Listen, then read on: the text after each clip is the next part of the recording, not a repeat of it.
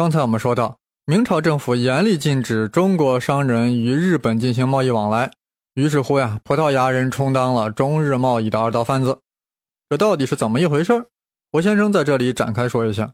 明朝建立以来，实行严厉的海禁政策，禁止人民私自出海与海外各国交往，尤其是与日本的贸易往来。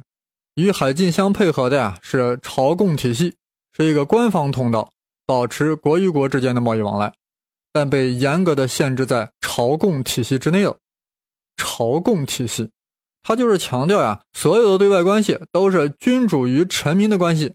俺们是中央治国，中国，你们都是藩属国，你们拿来的货物都是给中国皇帝的贡品，我们送出去的礼物是大明皇帝。对藩属国统治者的恩赐，但大家要注意啊，这藩属国的贡物呀，往往也就是些土特产，根本不值钱，而回赐的数量特别巨大，往往是贡物价值的数倍，而且对朝贡国的附带品啊，还予以免税的恩惠，所以周边国家啊，都特别愿意来朝贡啊，一朝贡就能发财啊，所以都强烈要求我们要来朝贡，坚决向大明天子朝贡，不让朝贡，我们就生气了。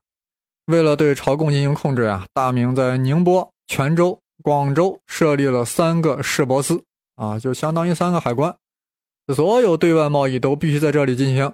因为朝贡次数和数量的限制，竟然导致日本内部产生了激烈斗争，主要是由细川氏和大内氏两大家族之间的 PK。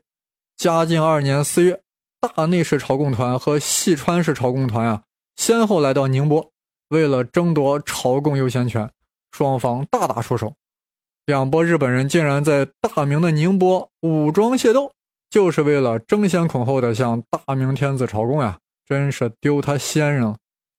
宁波朝贡事件啊，让大明朝廷很生气啊！这日本小朋友不懂事啊，竟敢在我大明领土上打群架，于是断然决定关闭宁波市舶司，彻底断绝与日本的朝贡贸易。这寻求经济利益的正常渠道一堵塞啊，那走私必然会泛滥，这就是嘉靖倭患特别严重的原因。本来朝贡贸易啊就满足不了东南沿海人民进行贸易的欲望，早已存在走私的活动。这市舶司一关闭啊，那走私就更是大为兴起，大规模的走私集团出现了，而且是武装化的走私集团。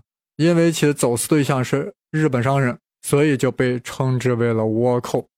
其实啊，所谓的嘉靖大倭寇，其首领及基本成员大部分都是中国人，即海上走私的商人，只是其中雇佣了一些日本人而已。啊，这与明朝前期的倭寇的确不同。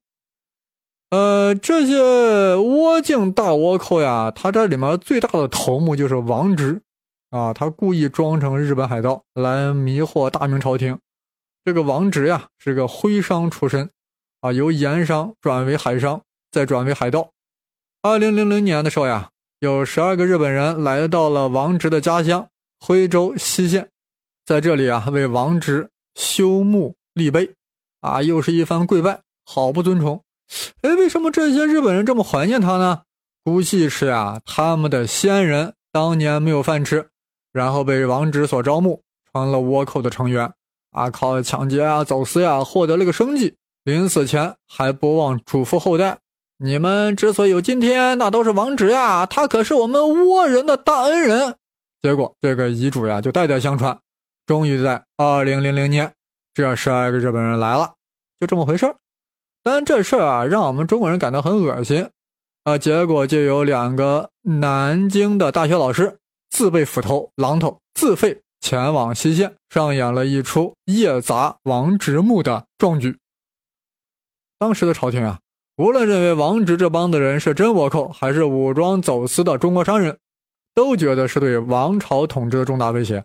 因为王直可不只是进行走私呀，他还以日本海盗的名义在沿海攻城略地，大肆抢劫，对明王朝造成了重大威胁。因而朝廷派出重兵对之进行围剿。在这场平倭战争中。先是胡宗宪派人到日本招抚了王直，手段啊就是许诺王直不计前罪，而且还开放海禁。结果王直一回来就在杭州被斩首示众了。这一年是一五五九年，嘉靖三十八年，王直一死，倭寇群龙无首，反而更加疯狂的、无组织、无纪律的对东南沿海进行袭扰，造成大破坏。幸有戚继光率领戚家军屡次大败倭寇，最终呀，在嘉靖四十三年，也就是一五六四年，基本平定了倭患。平定了倭患，那是不是就意味着中日之间的贸易终止了呢？大家千万不要忘了，这些所谓的倭寇呀，就是武装化走私集团。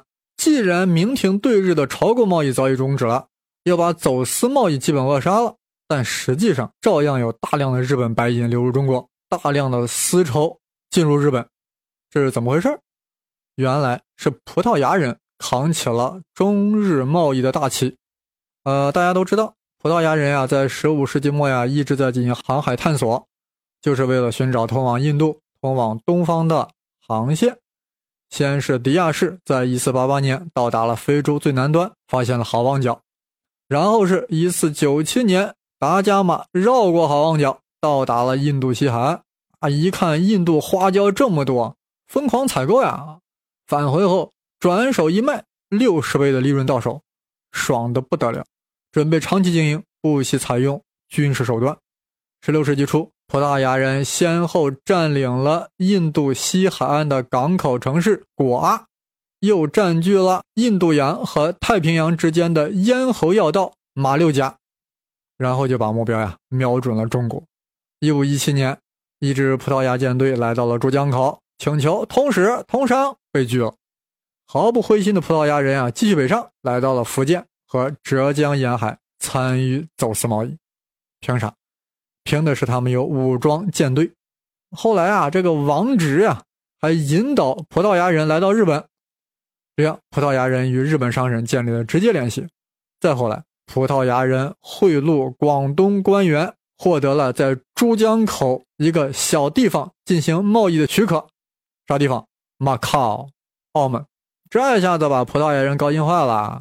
直接就把澳门作为了进入中国内地贸易根据地，再再后来，葡萄牙人又在日本长崎获得了基地，再加上呀，戚继光平倭战争的胜利，一下子就让葡萄牙人彻底主导了中日之间的贸易。葡萄牙人通过澳门这个窗口，从内地购买生丝、丝绸、瓷器等，然后在日本高价出售，换取日本白银，然后再用白银去购买中国的货物。忙的是不亦乐乎。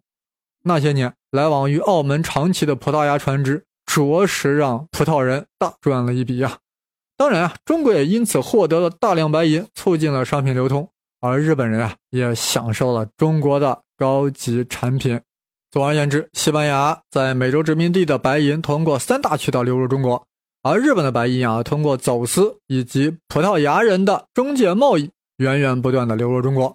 据学者的估计，美洲生产的白银啊，最终有一半流入中国。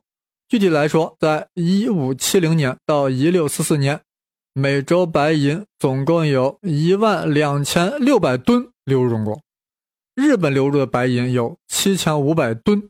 我们中国几乎占有了全世界白银的四分之一到三分之一，啊，这是一个非常惊人的数字。这意味着有价值这么多的中国产品呀涌向了世界，这更意味着，因为中国对白银的巨大需求，令全球贸易通通以白银为基本货币，从而令世界经济走向了一体化，走向了银本位的建立。说白了，白银成了那个时代的美元、美刀。明朝兴衰这场大戏。表面上看是张居正、魏忠贤、崇祯帝、皇太极、李自成等一帮子人在领衔主演，但实际上是由哥伦布、达伽马、麦哲伦所开戏，世界贸易所导演，小兵七为背景，真正的主角是东南沿海和新西班牙，还有三大配角日本、葡萄牙、荷兰，他们的熙熙攘攘，他们的潮起潮落，结银一种贵金属，白银。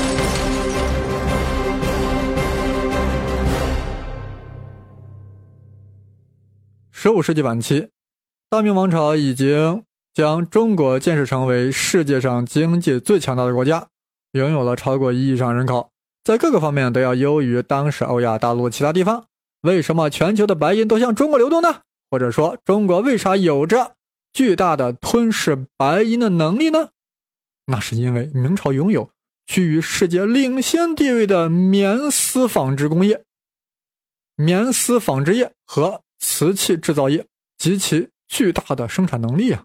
可以说，你能拿来多少白银，我就能给你供多少产品啊！我们产能太巨大了呀！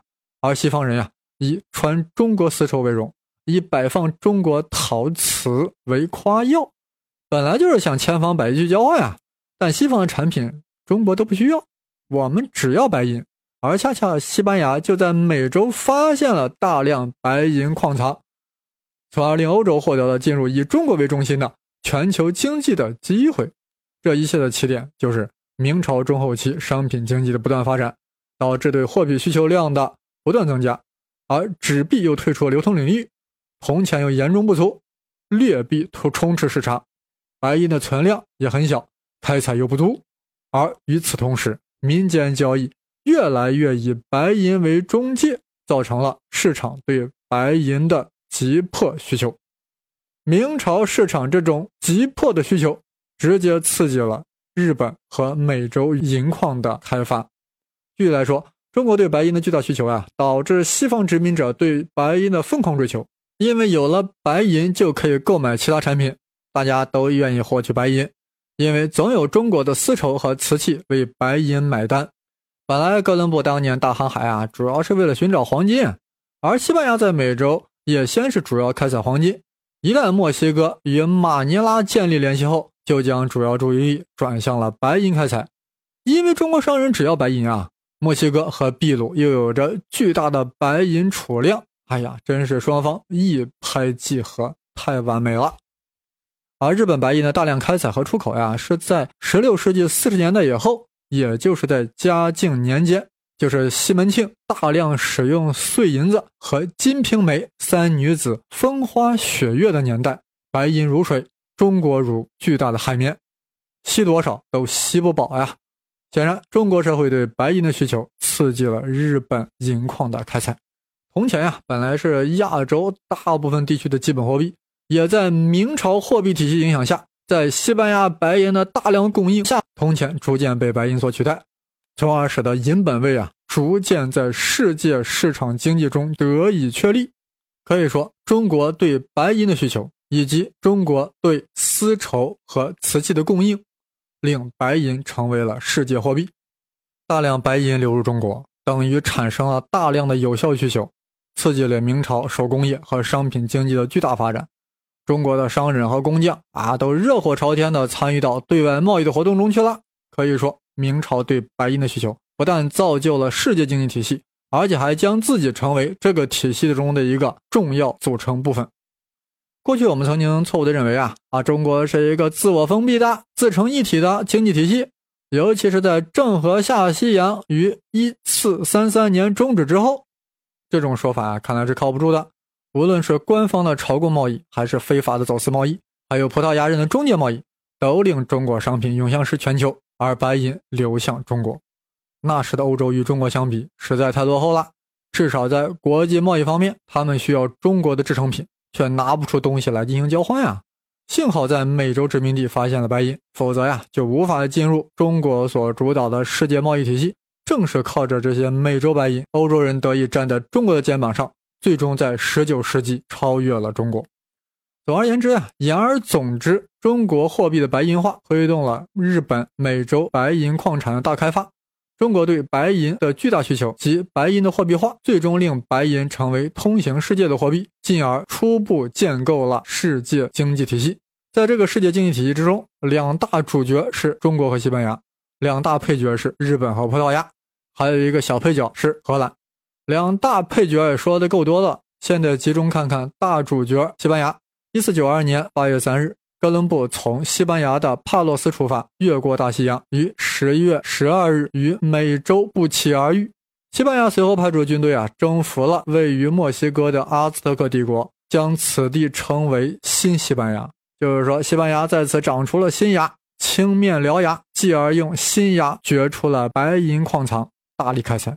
那西班牙为何要将大牙又伸向了菲律宾呢？首先是一五一九年八月，麦哲伦从西班牙的塞维利亚出发，沿着美洲海岸向南航行，然后向西进入太平洋。在一五二零年四月登陆菲律宾，麦哲伦在此阵亡。从此，西班牙与菲律宾结下了不解之缘，结成了生死之交。后来，西班牙发现另外一只牙——葡萄牙，在中国贸易中大发横财啊，而且是空手套白狼，用的是日本白银。西班牙人直接就呵呵了。我们西班牙别的没有，有的就是白银啊！为了方便与中国贸易，西班牙人踏着麦哲伦的足迹来到了菲律宾，占领了马尼拉。在这里，他们将中国的商品运往墨西哥。但中国的商品是如何运到马尼拉呢？尤其是当初的明朝还在实行海禁啊，那还不得靠走私啊！当时与马尼拉走私的集散地啊，就是福建漳州的粤港，啊，有如弯月一般的海港。中国走私商队拉着中国丝绸、瓷器从粤港出发，驶向马尼拉，在那里与西班牙商人交换白银，然后西班牙人再用大帆船将货物运往墨西哥阿卡普尔科，甚至进而运输到西班牙的塞维利亚。这一切啊，都是通过白银货币完成的。各位听友，此时此刻，你的脑海中是否浮现出这样一幅由银丝勾勒而成的宏大的世界经济体系的画面？当然，这个画面还不完整，应该把大配角儿葡萄牙人也放进来。有人说，不就是中日间二道贩子吗？岂止呀！葡萄牙人也会用大帆船把中国的丝织品、瓷器从澳门运往印度的果阿，再由果阿绕过好望角运往葡萄牙的牙帐里斯本。脑子里想象一下呀，以中国东南沿海为中心，一条银线辐射到了日本，还有一条银线辐射到了马尼拉，再转向墨西哥，甚至抵达西班牙。还有一条银线画出了一个美丽的圆弧，勾掉了果儿，再发出了一个大圆弧，又勾住了里斯本。中国和西班牙的贸易，简单的说就是私银贸易。中国获得了美洲白银，促进了国内商品经济的发展，而西班牙人获得了纺织品，然后，然后就有问题了。当时啊，欧洲已经产生了重商主义的思潮，啊，就是主张尽量鼓励出口，减少进口，从而增加本国的金银储备。当时欧洲人相信啊，一个国家金银储备越多，则意味着国家越富强。啊，看人家西班牙多富啊，多强，不就是白银多吗？而西班牙人用大量白银购买中国产品，使得白银大量流入中国，引起西班牙王室的警觉。但也有西班牙人认为啊，将白银流向中国总比流向其他欧洲国家好呀，因为中国不会威胁到美洲呀，所以还是要尽量买中国货。那我们看看西班牙在这场私银贸易中最终得到了一个什么样的结果。其一，中国商人收购了菲律宾的棉花后，转眼就从中国运来了物美价廉的棉布，将西班牙的棉布从马尼拉市场上排挤走了。其二，中国的生丝经过马尼拉运到了墨西哥，导致这里的生丝产量急剧下降，因为没有办法跟中国生丝进行竞争。但墨西哥呀，用中国廉价的生丝生产出了更多、更好、更便宜的丝织品。远销欧洲，繁荣了当地经济。但好景不长呀，装载着中国各种丝绸的大帆船随后就来了，直接把墨西哥的丝绸制造业冲垮了。很快，中国丝绸呀，不但在美洲市场铺天盖地，很快就远销到了西班牙本土，直接捣毁了西班牙的丝绸制造业。此时此刻，大家一定深深的明白，为何有群体会反对全球化。因为全球化的确是个挑战，有人欢喜，有人愁。那么谁会欢喜呢？一是西班牙商人，他们在私银贸易中捞足了 money；二是西班牙王室，他们收足了税；三是爱显摆的中产阶级，他们本来是穿不起丝绸了，现在有了 made in China，而且很便宜，更精美，普通收入也能显摆一把。在众生欢喜之余，西班牙的制造业就被摧毁了，强大一时的西班牙帝国给掏空了。走向衰落就成为必然。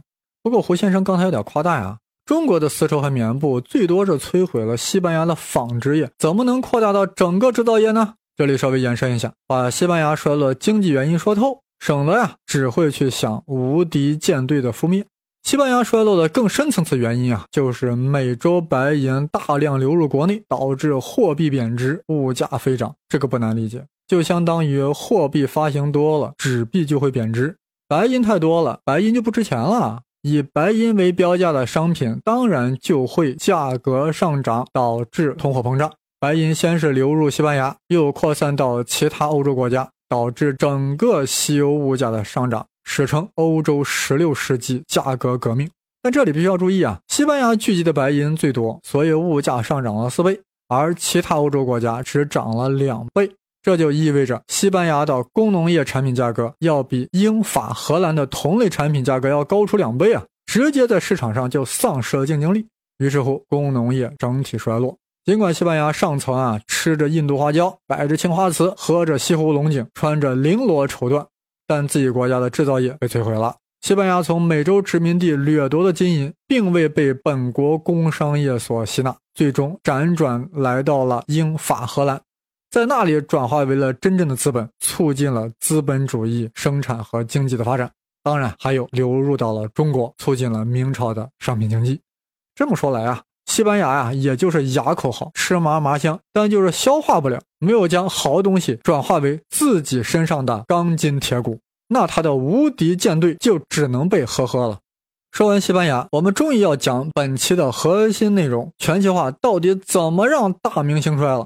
前面都是铺垫，这么厚的包子皮儿也真是难为大家了。好了，馅子终于要来了。